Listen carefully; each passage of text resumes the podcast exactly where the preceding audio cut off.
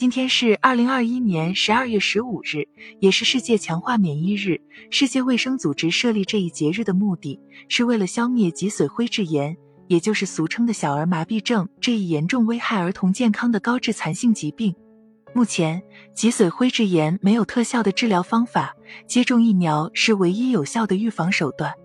除了脊髓灰质炎，免疫接种还能预防和控制乙肝、结核病、白喉、百日咳。破伤风、流行性乙型脑炎、麻疹、肺炎等多种疾病，疫苗可谓人类最伟大的医学成就之一。通过接种疫苗，全球每年约可挽救三百万儿童的生命。然而，很多人对疫苗接种仍存在很多困惑，甚至认识误区。误区一：接种疫苗是儿童的专利，成人不需要。如今，疫苗能预防的疾病已不再局限于传染病。能预防感染性疾病、肿瘤等的疫苗也陆续走进人们的生活，如肺炎球菌疫苗、HPV 疫苗等。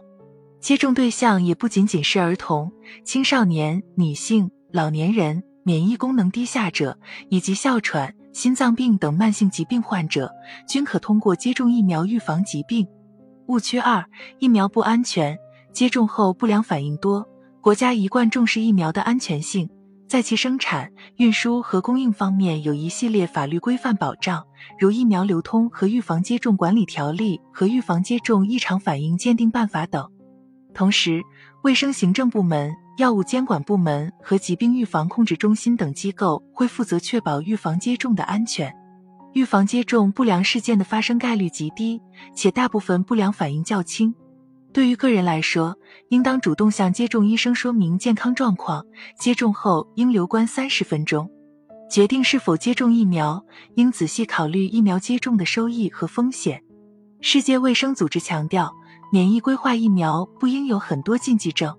常规使用的疫苗，其益处大多显著高于发生不良反应的危险性，因此应争取一切机会为所有合格的受众者接种疫苗。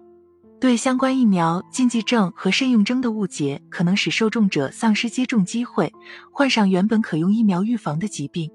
误区三：第二类疫苗是自费且自愿接种，没必要接种。我国疫苗流通与预防接种管理条例规定，疫苗分为第一类疫苗和第二类疫苗。第一类疫苗政府免费向公民提供，第二类疫苗由公民自费且自愿接种。第二类疫苗是对第一类疫苗的重要补充。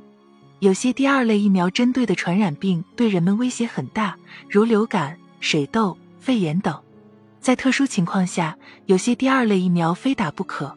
比如，一旦被可疑动物咬伤，必须马上接种狂犬病疫苗。此外，有些第一类疫苗采用减毒的方法制作，而第二类疫苗则使用将病毒完全灭活的工艺，安全性相对高。存在免疫功能不全、先天性疾病的儿童，可选择接种第二类疫苗替代第一类疫苗。误区四：早产、有慢性感染、免疫功能异常等的孩子不能接种疫苗。有早产、患先天性心脏病、肝胆疾病、肾病、神经系统疾病、呼吸道疾病、胃肠病、风湿病、慢性感染、免疫功能异常等情况的孩子，是各种感染的高发人群。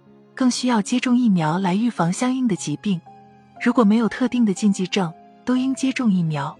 先天性心脏病、肾病、呼吸道疾病和糖尿病患儿有必要接种流感疫苗和肺炎疫苗。免疫功能低下的孩子接种灭活疫苗是安全的，但产生的免疫反应可能较弱，常常需要加强接种。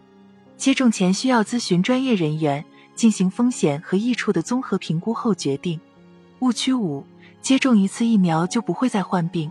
首先，患病的原因有很多，而且同样的疾病可能由不同的病原体引发。比如，接种了肺炎球菌疫苗后，可以预防大部分肺炎球菌引起的肺炎，但是对于病毒或支原体引起的肺炎则无能为力。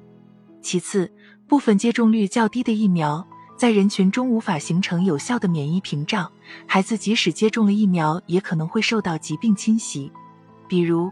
几年前接种过水痘疫苗的孩子，如果在接种后缺少外来因素刺激，体内的抗体水平会随着时间推移而降低。若学校等人群聚集场所出现小范围流行，需要再接种一剂水痘疫苗。此外，疫苗接种时间过于久远、免疫程序不规范或极少部分接种者可能在体内无法产生有效抗体等原因，也可能影响免疫有效性。最后，音频前的各位朋友，你听完今天的讲解，对疫苗接种的误区了解了多少呢？欢迎在评论区留言，说说你对疫苗接种的看法。